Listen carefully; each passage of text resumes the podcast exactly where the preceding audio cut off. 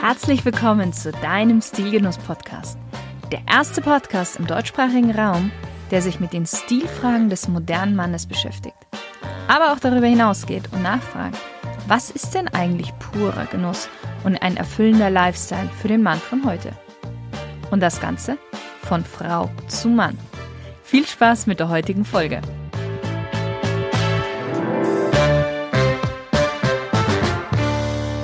Hallo lieber Stilgenusshörer, heute darf ich dich aus der bekannten und angesehenen Hanse Lounge in Hamburg begrüßen.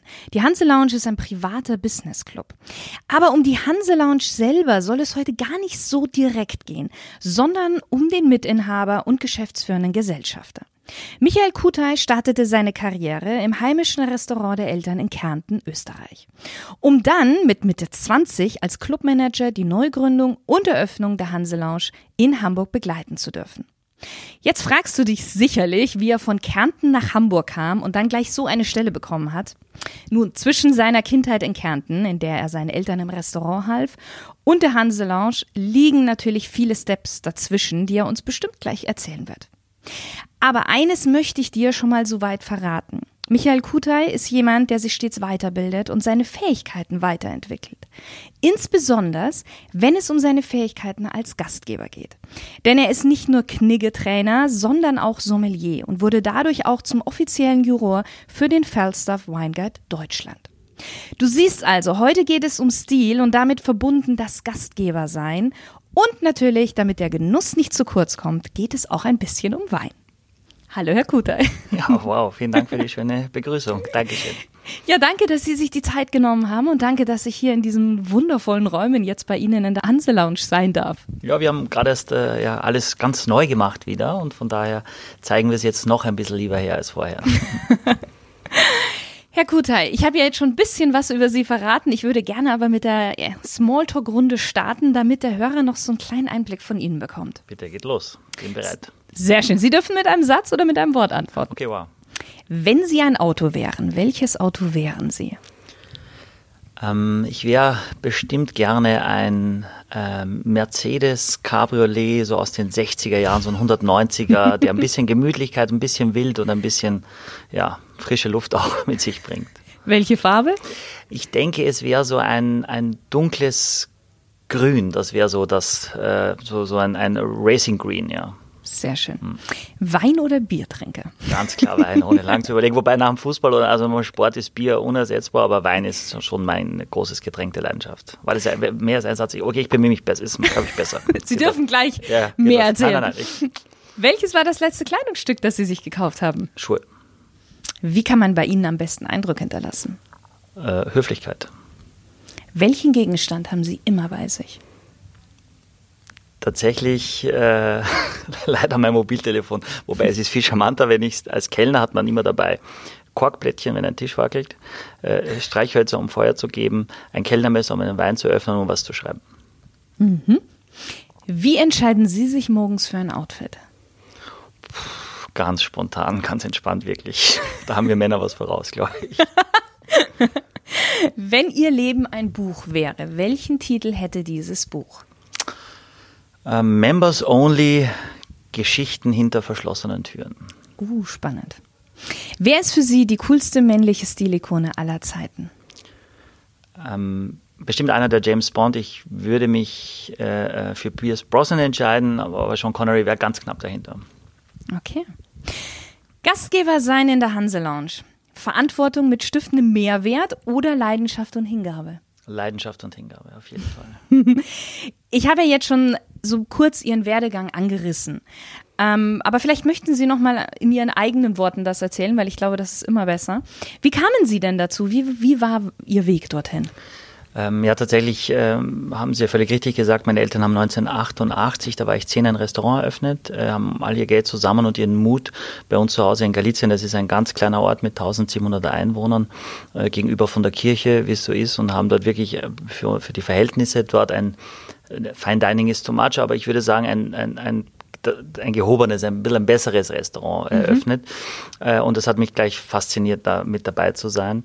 Äh, meine Eltern haben aber dann gesagt, äh, egal was du machst, wir, wir bezahlen das alles, dein Studium, aber geh nicht in diese Branche, weil du arbeitest so wahnsinnig viel. Du arbeitest dann, wenn andere Urlaub machen und, und, und. Das war bei uns auch immer so.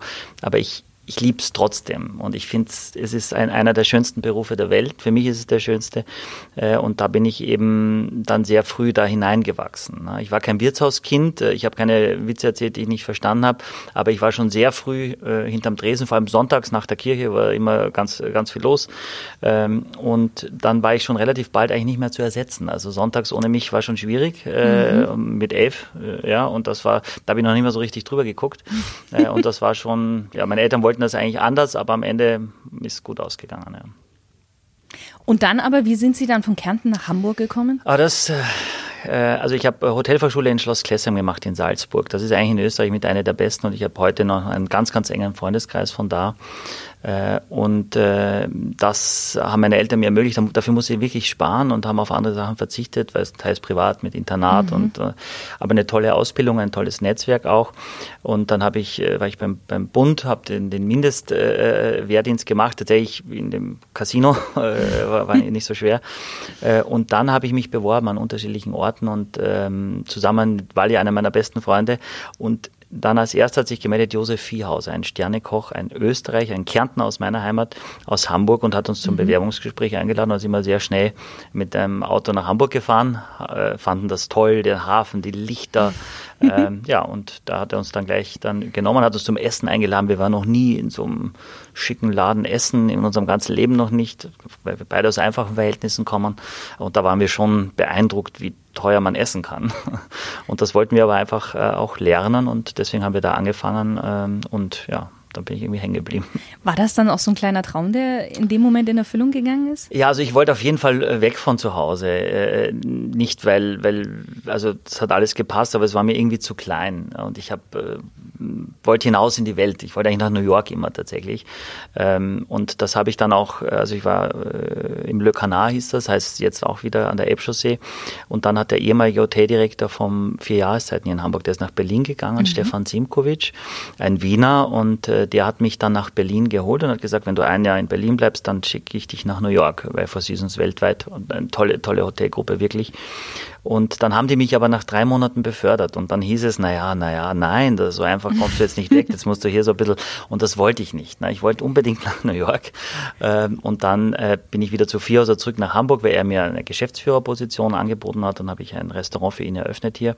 Äh, ich wollte aber immer noch nach New York, war dann äh, nix und dann bin ich in den Vorgänger schon tatsächlich der Hanse Lounge, da habe ich auch schon gearbeitet, der hieß Havana Lounge und die wollten hoch hinaus und äh, Franchise und ich sollte die zentrale Weinkarte machen. Und dann äh, ist es aber leider alles nach hinten losgegangen und eine Insolvenz und ich war hier und ich wollte immer noch nach, nach New York. Ich äh, wollte auch auf dem Kreuzfahrtschiff unbedingt arbeiten, das war alles noch dazwischen. Ähm, und dann äh, hatte ich mich auch bei Cunard beworben und habe ein super Angebot bekommen für die Queen Mary 2 fürs Opening. Ähm, mhm. Habe auch wirklich, habe dann zeitgleich meine jetzige Frau, also eine tolle Frau kennengelernt, eine Hamburgerin. Und dann haben zwei ähm, äh, äh, Hamburger Kaufleute diese, diese marode Havanna Lounge Hamburg aus der Insolvenz gekauft und haben aber gesagt, wir machen das nur, wenn du das machst mit dem Team, weil wir gastronomisch gar keine Ahnung ah, haben. Und da habe ich gesagt, ich mhm. mache das gerne, aber nur für, bis es läuft und dann bin ich weg, weil ich will, will das immer noch machen. Ja. Und das habe ich auch gemacht nach anderthalb Jahren und bin aber dann nach, tatsächlich nach Los Angeles gegangen. Ja, also ich wollte in die Staaten, ähm, kann man heute gar nicht mehr so, so sich vorstellen, das war früher aber so. ähm, und bin dann 2005 äh, in, die, in die USA und äh, zusammen mit meiner Frau. Und äh, ähm, ja, dort waren wir zwei Jahre und äh, jetzt bin ich seit 2007 dann, weil es nicht ganz so gut funktioniert hat. Es, äh, es ist immer noch ein, ein People's Business, mehr noch als vieles andere, so ein privater Wirtschaftsclub. Und das, ich habe sowas wie geblockt damals. Ich habe also Mitgliedern geschrieben, ich gehe jetzt nach, nach LA und wer mhm. möchte, schreibt mir. Und den habe ich dann immer wieder mal geschrieben, welche berühmten Persönlichkeiten Essen waren und welche Weine und wie, wie, äh, also einfach nur Geschichten aus meinem, äh, aus meinem Alltag. Und dann haben die mir immer zurückgeschrieben und mit einem wahnsinnigen Bedürfnis, mich zu informieren, wie es hier so läuft und sie fehlen uns und vorne und hinten und so weiter.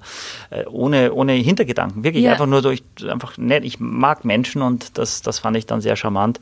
Ja, und dann äh, haben wir entschlossen, eine Familie zu gründen. Das wollten wir damals schon nicht in den USA äh, und sind wieder nach Hamburg zurück. Da habe ich ein paar Gespräche geführt, aber das Schlüssigste war schon wieder hierher zu kommen und eben als Mitinhaber einzusteigen in die Hanse Lounge. 2007 war das. Mhm. Ähm, das heißt aber jetzt ich sag mal, ist jetzt für Sie USA abgehakt? Sagen Sie, okay, das war jetzt zwei Jahre, war schön und Sie fühlen sich jetzt hier in Hamburg wohl oder sagen Sie, irgendwie juckt es Sie dann doch wieder nochmal?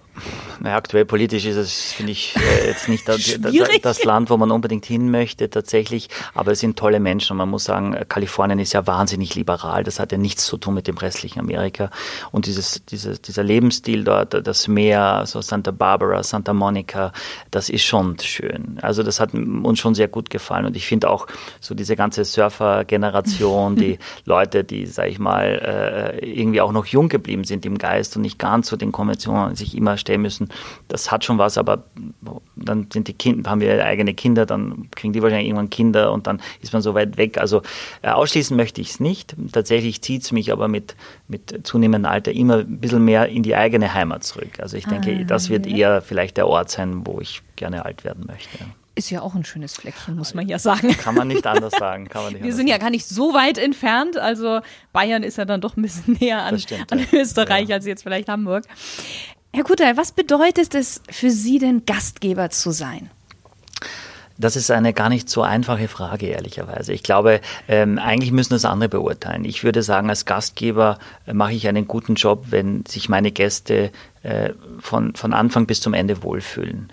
Wie ich, auch immer ich das erreiche, und das ist eben sehr, sehr individuell, weil ich kann mit meiner fröhlichen August-Mentalität nicht jeden erreichen. Also mhm. ich muss dann schon spüren, wenn es vielleicht besser ist, einfach sehr zurückhaltend zu sein und sehr schweigsam. Das ist etwas, was man ja in Hamburg auch lernt, dieses Understatement, also sich eher, äh, ich glaube, das hat eine, eine größere Nachhaltigkeit. Und ich glaube, man muss als Gastgeber extrem aufmerksam sein. Und dann, also ich sehe Mitgliedern oft, wenn die reinkommen, schon, wie die drauf sind. Ja, und mhm. so versuche ich das dann auch zu handhaben. Es ist mhm. tatsächlich nicht schwer, aber ich glaube, es ist sehr, sehr schwer. Also beides in einem. Ja. Mhm, mhm. Das heißt also aber auch sowas wie Empathie ist wahrscheinlich extrem wichtig. Total wichtig. Also ich finde Empathie ist sowieso so wichtig und man ist überrascht, wie viele Menschen so wenig davon haben, was so schade ist, ne? weil man das ja auch, weiß ich nicht, leider nicht so wirklich lernt. Also man kriegt es ein Stück weit mitgegeben, man guckt sich vielleicht ein bisschen ab, aber ähm, Empathie, glaube ich, ist essentiell, wenn man ein guter Gastgeber sein möchte. Haben Sie noch ein paar so Eigenschaften, wo Sie sagen, das sollte ein Gastgeber haben? Ja, ich glaube, man muss sehr gut beobachten können und man muss sich Dinge sehr gut merken können. Also man muss wirklich genau wissen, mit wer, mit wem, wann da war, was der getrunken hat, wo der saß. Einfach um, man, man muss viel mit den Kollegen reden, wenn man selber alles gar nicht weiß. Und das versuchen mhm. wir umzusetzen. Ich sage ein Beispiel, wenn jetzt äh, jemand sagt, wir fahren jetzt zwei Wochen, aktuell fliegt keiner irgendwo groß hin, aber wir fahren jetzt zwei Wochen auf die Seychellen und dann kommen die nach drei Wochen wieder und sind wirklich beide braun gebrannt Strand und offensichtlich waren die im Urlaub und wenn die dann kommen, ähm, finde ich, ist es äh, sehr, sehr aufmerksam, wenn man dann sagt, wie war es denn auf den Seychellen? Ja. Viel besser ist, wenn man sagt, waren Sie denn im Urlaub? Ja, na, wo war er denn? Natürlich, entweder in der Sonnenbank eingeschlafen oder Sie waren im Urlaub, ist ja klar. Und ich finde, das sind so die Dinge, das, da muss man sich vieles auch notieren, wenn man sich nicht alles immer merken kann. Äh, aber im Vorwege, die Mitglieder müssen bei uns in der Regel reservieren, um einen Tisch zu kriegen, kann ich das dann abrufen und weiß dann zu jedem, was ich sagen kann. Aber ob ich es anbringen kann, weiß ich nicht. Ja. Und äh, ich sage zum Beispiel auch oft auch, äh, Damen äh, gebe ich Komplimente, wenn ich es wirklich fühle. Ja, also ich sage dann, wow, Sie sehen heute aber ganz toll aus, ja, oder wenn die richtig strahlt, also man muss immer aufpassen, man will ja nicht, nicht übergreifend werden. Ne? Ja, ja. Aber ja, ja. Äh, und dann sage ich auch der Österreicher und äh, und dann sage ich, aber nein, ich das ich empfinde es so und deswegen habe ich das gesagt. Und dann schauen dann viele schon, weil, weil sie das, da, da freut, freut man sich dann. Ne? Also und das finde ich schon, dass man das auch sagen kann. In Amerika sagt man immer, hey, how are you? Und ich war immer überfordert, weil ich wusste immer, ja gut, aber eigentlich wollte ich auch fragen, wie er ist, aber eigentlich wollen die es gar nicht wissen. Das ist so eine Floskel einfach in der Begrüßung. Und hier, wenn jemand sagt, wie geht's, dann finde ich, ist es schon so, dass man da nicht bohren muss, aber man kann schon erahnen, vielleicht geht es dem nicht so gut, deswegen stelle ich die Frage nicht, sondern beginne eine andere Begrüßungsfrage, weil ich es ah. eigentlich spüre, dass es dem gar nicht so gut geht. Ja, verstehe ich. Mhm, mhm. Man sagt ja, verdienen kommt vom Dienen. Wie stehen Sie denn dazu? Also würden Sie dem so kompromisslos zustimmen oder Ähm, also ich, was wir machen, ist eine Dienstleistung und ich finde, da kommt es vor allem über die Leistung und nicht über das Dienen. Ja. Das, ähm, was ich schon finde, ist, dass man, dass man alles tun muss, um den anderen äh, äh eine gute Zeit zu, mhm. zu, zu geben.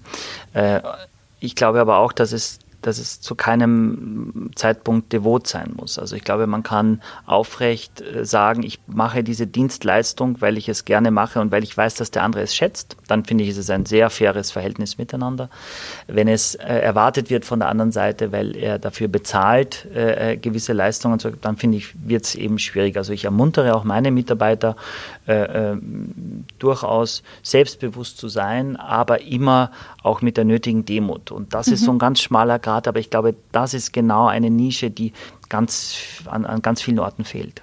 Mhm, mhm. Ja, dem kann ich etwas zustimmen.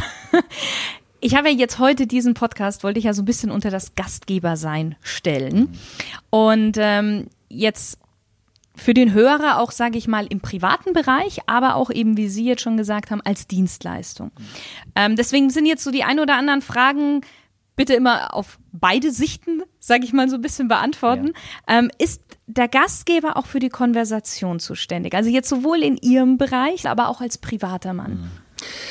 Ähm, also jetzt in unserem Bereich, wir nennen uns ja Hanse Lounge der Private Business Club. Wir sagen also ganz klar, komm mit deinem eigenen Geschäft hierher. Wir vermitteln dir keine Geschäftskontakte. Dass das passiert, ist normal. Mhm. Ja, wir machen, haben jetzt gerade ein Golfturnier gehabt, äh, Hygienekonzept, wir wollten es unbedingt machen, haben wir so wirklich, war, war ein toller Tag.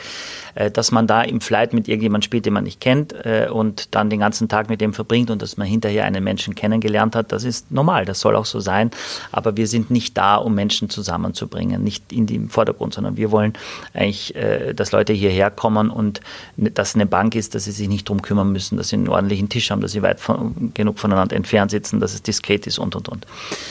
Das heißt, äh, wir sind hier nicht primär für die Konversation verantwortlich. Ich, also in meiner Person, aber sehr wohl. Also wir sitzen hier in der Bibliothek der Hanse Lounge und wir haben äh, Mitglieder, die kommen seit Jahren hierher. Eine, eine sitzt da, wo sie jetzt sitzen und der andere sitzt da vorne und die grüßen sich, aber die sprechen über Jahre nicht einen Satz miteinander. Und dann komme ich da hinein in meiner österreichischen ich würde nicht sagen Holter die Polter, aber in meiner durchaus kommunikativen Art und, und habe gerade irgendeinen Wein zu probieren und stelle jedem beiden ein Glas hin und sage, probieren Sie mal, ich finde und das ist dieser Pfirsich und, und dann auf einmal reden die miteinander. So, das weiß ich nicht, ob die das mochten oder nicht, habe ich die nie gefragt, aber äh, ich kann nicht anders. Also ich finde es ist schon schade, weil ich kenne beide individuell und denke, das sind tolle Charaktere und dann lernen sie sich auf einmal kennen und hinterher sitzen die vielleicht zusammen und es wird eine Freundschaft draus, keine Ahnung. Privat ist es ein bisschen anders. Ich finde, man kann privat mit mit einer Sitzordnung sehr viel, also wenn man Gäste hat zum Beispiel, äh, was, was, was man viel öfter machen sollte. Wir haben gerade mit Freunden darüber gesprochen, einfach ein, sich schön anziehen, essen, kochen, äh, jetzt im privaten kleinen Rahmen, um einfach das auch zu feiern, auch wenn ich natürlich immer wünsche, dass die Gastronomie unterstützt wird. Mhm. Da kann man schon sagen, wen setze ich neben wen, also wer ist der Kommunikative, wer ist eher schüchtern, wo, wo passt das gut zusammen. Ähm, als Gastgeber haben Sie schon leider den großen Schuh an, also Sie sind schon verantwortlich auch am Ende des Abends, dass jemand äh, fröhlich oder nicht so nach Hause geht. 100% steuern kann man es nicht, aber man kann es versuchen, schon möglichst viele Vorkehrungen zu treffen, dass es funktioniert. Mhm. Jetzt habe ich zwei Fragen. Ähm, einmal, Meinen Sie, dass Ihr österreichischer Background, ähm, sage ich mal, hier dann schon auch ein Vorteil ist, gerade so in der hamburgerischen? Hundertprozentig. Und das ist ja etwas, was mir in die Wiege gelegt ist. Ich kokettiere natürlich damit. Das alles andere wäre gelogen. Ich versuche einen Dialekt auch zu finden, eine Sprachmelodik, die, die äh, mich noch verständlich macht. Also ich spreche zu Hause ganz anders. Ja. ja. Aber wenn ich das tue, versteht mich keiner hier. Die lächeln alle, aber eigentlich verstehen sie mich nicht. Und äh, ich glaube, man, man hat sofort irgendwie Urlaub oder man hat positive Behaftungen, wenn, wenn, wenn man einen Österreicher reden hört. ja. Äh, und das ist ein Riesenvorteil, gerade im Norden. Also in Hamburg leben 4000 Hamburger. Äh, ich finde, München ist auch eine tolle Stadt. Ich wäre dort halt bei weitem nicht so exotisch, weil in das München stimmt. leben 80.000 äh, Österreicher. Und von daher spiele ich diese Karte. Ich bin mir dessen sehr, sehr bewusst. Ja. Und ich glaube, man, es gibt, es hat mal eine Mitarbeiterin in Berlin zu mir gesagt, das fand ich bemerkenswert. Sie hat gesagt, Chef, egal was Sie sagen, auch wenn Sie, wenn Sie böse sind oder schimpfen, es hört sich immer noch so nett an. Ja. Und das fand ich total reizend. Ne? Das ist ein wirkliches Kompliment. Ja, also, ähm, und das, das nutze ich natürlich. Und die, die Hamburger sind ja sehr, es ist das Tor zur Welt, die sind ja sehr offen. Aber ich glaube, man ist einfach offener vielleicht zu einem Österreicher als zu anderen, allein schon wegen der Sprachmelodik. Dafür kann ich nichts, aber ich kann auch nichts dafür, dass es so ist. Ja, ja. Also, ja. ja und es wäre ja dumm, sage ich mal, es nicht zu nutzen. Völlig richtig. Ja. Mm, gibt es denn Gesprächsthemen, jetzt kommen wir wieder zurück, äh, die man vielleicht eher vermeiden sollte als Gastgeber?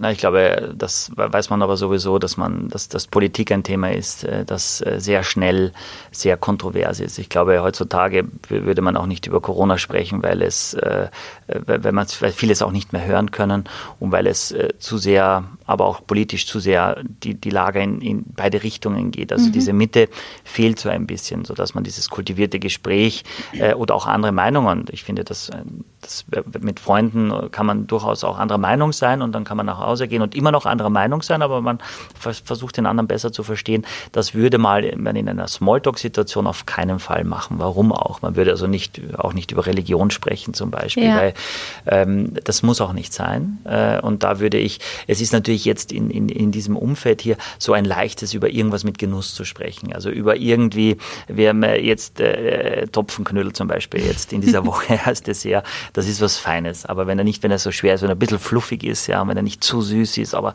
wo man sich einfach reinlegen kann. Und das ist ein schönes Thema. Wein, das sind alles positiv behaftete Themen und damit kriegt man hier wunderbar äh, das Entree. Mhm. Wie löst man denn so eine Situation, wenn man so die Stimmung einknickt, beziehungsweise wenn vielleicht auch eine unangenehme Situation aufkommt. Ich meine, das kann auch wieder sowohl im privaten Bereich, aber das kann, ich kann mir auch gut mal vorstellen, dass auch vielleicht hier mal hitzige Gespräche oder sowas aufkommen. Mhm.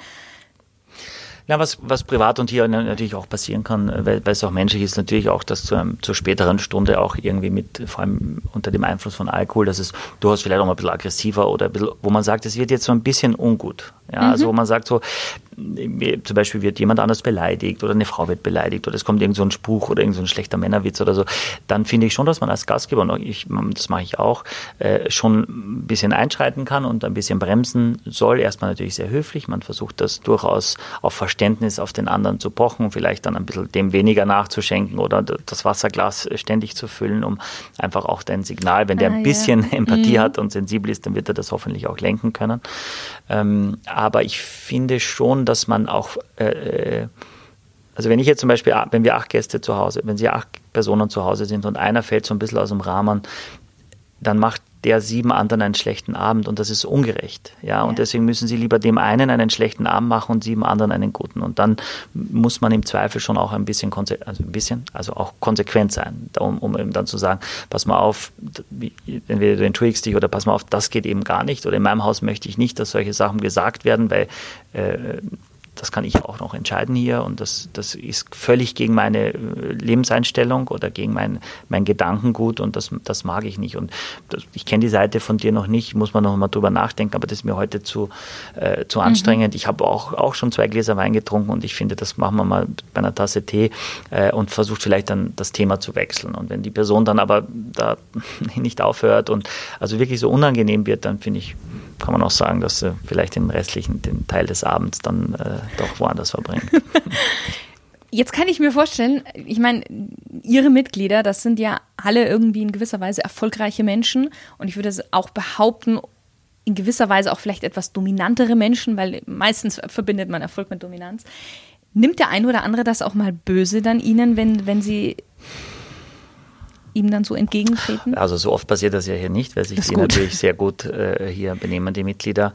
Ähm, ich glaube, es ist ein ganz schmaler Grad und da muss man sehr, sehr vorsichtig sein, wie man da auftritt, weil es soll ja nicht arrogant sein. Es geht ja darum nicht, dass man diese Position ausspielt, die man hat, ja, mhm. sondern dass man äh, die größte Schnittmenge sucht für, für die Menschen, die hier sind. Und wenn einer der, also wir hatten mal zum Beispiel beim Geburtstag eine Rede von, von jemandem, ähm, das war dann, das war uns unangenehm, diese Rede. Der war auch schon ein bisschen, keine Ahnung, war ein bisschen Alkohol. Und während dieser Situation habe ich überlegt, schalte ich das Mikrofon aus, streite ich ein oder im, Hinter im Nachgang haben wir also gesprochen mit den Gastgebern auch, wie man das hätte dann, ist eben schwierig, ist ja nicht meine Party. Wir sind yeah. der Gastgeber, ja, und dann muss ich schon schauen, wo wie weit ist es mein Job und wo ist es dann, muss es jemand anders machen? Wäre ich halt vielleicht als Gast an dem Abend oder als enger Freund, des, des, des, der, der seinen Geburtstag gefeiert hat, wäre ich, hätte ich vielleicht da eher intervenieren können als, als der Wirt. Ne? Also mhm. man muss dann schon schauen, was ist meine Rolle, was wird von mir erwartet, aber ich gebe Ihnen völlig recht.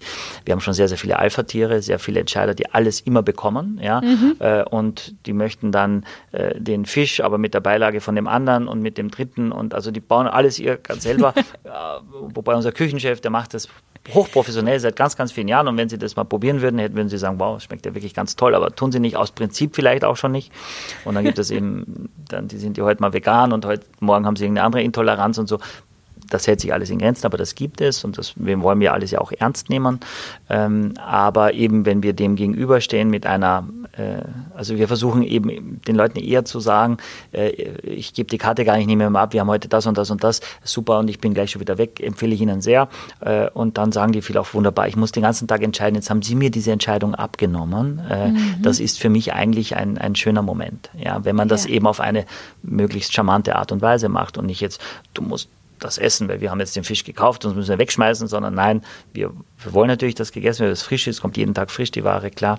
Äh, aber die Leute sind schon sehr, äh, haben schon einen hohen Anspruch auch, klar. Mhm. Mhm. Aber das setzt ja auch wieder ein sehr schön, ein großes Vertrauen eigentlich voraus, dass sie dann zu ihnen sagen, entscheiden Sie bitte, weil, und da kommt jetzt wieder, was Sie auch eingangs gesagt hatten, ähm, eben, dass Sie Sachen sich merken, eventuell notieren mhm. und genau wissen, wie jeder Gast tickt. Ja, ja, klar, aber man muss natürlich dann auch, auch liefern. Ne? Also man kann dann natürlich nicht sagen, ich, das ist ein tolles Menü und am Ende war das alles nichts, weil dann werden sie nämlich nicht wieder gefragt. Also das passiert ja. nur einmal. Also ich kann einen super Wein empfehlen für, für viele hundert Euro und der, wenn der ihnen nicht schmeckt, dann sagen sie nächstes Mal, ich nehme selber die Weinkarte. Das ist ja, äh, wir haben knapp über 1000 Mitglieder und das ist ja eine sehr begrenzte Anzahl an Gästen, potenziellen Gästen, mhm. die wir haben. Die können mit so vielen Gästen kommen, wie sie möchten, müssen selber dabei sein. Ähm, nur wenn die irgendwann unzufrieden sind oder nicht mehr kommen, dann haben wir natürlich ein massives Problem. Ist ja nicht so, dass ich, wenn ich das Café hier unten an der Straße, da steht der eine auf, da kommt der nächste, äh, die kommen aus aller Herren Länder, die Menschen, die mhm. dann den Kaffee trinken, äh, die verkaufen dreimal pro Stunde diesen Sitz. Das ist bei uns eben ganz anders. Ja. Wie ist das denn was machen Sie denn selbst, wenn Sie mal selber schlechte Laune haben? Ich meine, Sie stehen ja auch nicht jeden Tag auf mit wunderbarer Laune, wäre schön, ja. aber es gibt dann doch die Momente. Was machen Sie denn in dem Moment? Weil hier müssen Sie ja dann schon mhm. abliefern. Mhm. Ja, das erwarte ich auch von allen Mitarbeitern und es ist echt nicht einfach. Ja, es gibt natürlich Tage oder Momente oder Gespräche, die einen wahnsinnig belasten. Also ich äh, schlafe dann schlecht, ich nehme Sachen mit nach Hause, weil ich ja, ich wünschte, ich wäre da professioneller. Es geht mir schon nahe, weil ich eine, einen wahnsinnigen Ehrgeiz habe, das perfekt ist. Alles. Und wenn es mal nicht so ist, dann wird schwierig. Ähm, ich versuche dennoch, ich glaube, man muss auch eine schauspielerische Fähigkeit haben in diesem Beruf tatsächlich. Und ich glaube auch als guter Gastgeber. Es darf nicht so ausarten, dass man dass man also permanent dieses, diese, wissen Sie, so Menschen, die, die immer lächeln, wenn sie sich umdrehen, verziehen sie ihr Gesicht. Mhm. Das finde ich ja mhm. so grausam. Da würde ich sagen, am besten gar nicht lächeln, sondern ganz normal sein, weil das andere ist noch viel schmerzhafter. Wenn ich das sehe oder am Nebentisch, ich muss ja nicht wirklich vor mir, aber ich, das äh, nimmt man natürlich wahr. Das ist so, das ist so ganz schlecht. Ja. Äh, und da, es passiert ganz, ganz selten, dass ich wirklich schlechte Laune habe. Ich wüsste auch nicht, das Leben ist so kurz. Ich denke mir, mein Gott, wie kann man sich über Dinge, also vor allem über Dinge aufregen, die man nicht ändern kann. Ne? Also wir haben natürlich auch, sagen wir, wir haben eine tolle Terrasse und dann sagen Leute, rufen wochenlang vorher und sagen, ich möchte unbedingt in der ersten Reihe, ganz wichtig, natürlich haben alle wichtige Gäste, klar. Äh, und dann scheint die Sonne und dann ist natürlich wahnsinnig heiß in der ersten Und dann sagen die, ich kann, kann ja nicht in der ersten Reihe sitzen in der Sonne, es hat ja 40 Grad, ich, sagen sie aber jetzt, das haben wir extra gebeten. Jetzt weiß ich noch nicht, dass die Sonne scheint. Das, das sind so die Probleme, wo ich sage, wenn das alles ist, was uns jetzt hier beschäftigt und unser Leben so beeinträchtigt, ähm, dann geht es uns gut. dann geht es uns wahrscheinlich zu gut, äh, dann haben wir andere Probleme. Ähm, und das äh, versuche ich mir immer wieder einzureden. Und dann habe ich ja noch zum Glück eine tolle Familie und äh, eine tolle Frau, zwei wunderbare Kinder. Und ich glaube, das hilft einen schon auch zu erden und zu sagen, okay, weißt du, andere Menschen haben nichts zu essen, haben ganz andere Sorgen und unsere Probleme sind eben teilweise. Aber wir wollen die alle ernst nehmen, ja, das verstehen wir, das, das ist unser Job, dafür äh, werden wir auch bezahlt. Ja? Mhm. Äh, und deswegen ist es so ein schmaler Grad, aber das hilft so ein bisschen dann zu sagen, mein Gott, durchschnaufen und es gibt auch andere Tage und trotzdem fröhlich sein. Und ich glaube, äh, je, je wütender jemand ist, äh, also es passiert, also wir haben ja zum Beispiel eine Kleiderordnung oder wir, wir sind ein Business Club, das heißt ab 16 erst und wenn man Menschen, mhm. Mitglieder mit, mit jüngeren Kindern kommen äh, mit, mit der Frau, dann ist die beleidigt, weil wir das sagen, das geht nicht, wir, wir sind ein Wirtschaftsclub. Sie, ja.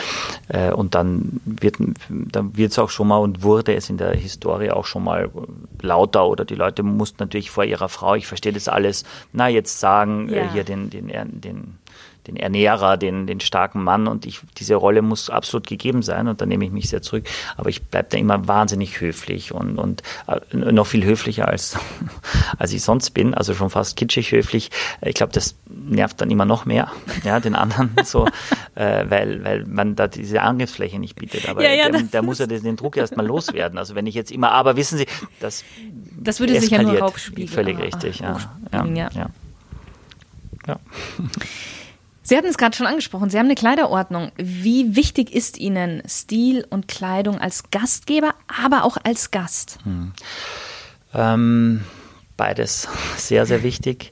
Ich glaube, ähm, dass, und das ist ja erwiesen, äh, dass, dass dieser erste Eindruck, den Sie haben von jemandem, wenn Sie mhm. jemanden sehen, und das, das, das sind wir alle gleich leider, äh, der ist sehr, sehr schnell äh, manifestiert. Ob wir das wollen oder nicht, das passiert einfach.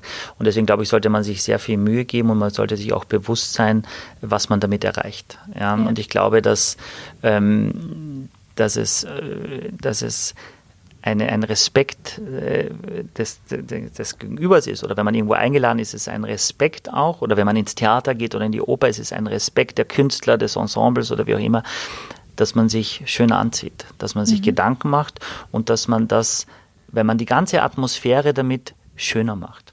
Ja, also wenn ich jetzt, äh, sage ich mal, Hamburg ist eine Musicalstadt und wenn äh, geht mal in ein Musical mit den Kindern, wie ich immer, man, dann zieht man sich schön an, auch den Kindern und wir sagen da, und man denkt, ich bin hier in irgendeine so äh, Heizdecken-Busreisenveranstaltung gekommen, sei jetzt ohne, ich will das nicht werten, wobei ich tue es natürlich, äh, ich finde, das ist eben ein Stück weit respektlos. Ja. Oder sie gehen in die Elbphilharmonie und denken sich, mein Gott, da gibt es die einen, die, die haben ein Smoking an, sage ich mal, und äh, das ist nicht gemütlich, aber das ist vielleicht dem Anlass entsprechend. Und andere äh, äh haben vielleicht nicht mal eine lange Hose an. Und das finde ich, das ist ein, ein, ein, plakatives Beispiel, wie sehr das dann doch auch auf, auffällt und wie, mhm. wie sehr man doch, äh, finde ich, die, darüber überlegen sollte am Anfang des Tages auch, was ziehe ich an und wie kann ich vielleicht auch, äh, wenn ich privat eingeladen wird, dem Gastgeber eine Freude machen, indem der dann schon erahnen kann, dass ich mich ein bisschen länger damit beschäftigt habe, dass ich so ausschaue, wie ich jetzt ausschaue. Ja. Ja, ja, das hat also gerade jetzt das Beispiel, was Sie gesagt haben mit Musical, das ist ja schon eben der Respekt gegenüber der, der, der Künstler einerseits. Ja. Aber andererseits finde ich auch, man macht sich selber damit auch ein schöneres Erlebnis, wenn man sich schicker anzieht, ja. weil man dem einfach selber viel mehr Wertschätzung entgegenbringt. Ja. Das vergessen, glaube ich, viele. Und ähm, ja. Absolut. Und bei uns ist es eben diese Kleiderordnung, wir, die, ist ja sehr lose. Wir sagen, es ist ein Jackett, es soll diese Kombination aus Jeans, äh, Turnschuhen und Shirt äh, verhindern werden. Und Hamburg ist auch eine Medienstadt, also wir haben ja viele kreative Menschen auch mhm. hier. Und dennoch, wenn ich in der Früh weiß, heute gehe ich in die Hanse Lounge, erwarte ich, äh, äh dass man äh, sich da entsprechend anzieht auch. Und wenn ich weiß, morgen Mittag gehe ich eine Currywurst essen äh, an der Mönckebergstraße, ist ja auch völlig in Ordnung, dann muss ich nicht drauf achten. Und so ist es ja heutzutage. Man geht ja nicht jeden Tag in ein Sterne-Restaurant, sondern man, das ist, hat sich ja alles gewandelt. Das ist sehr flexibel geworden. Ja. Und ich finde, es ist auch ein Respekt auch mir gegenüber und allen anderen hier.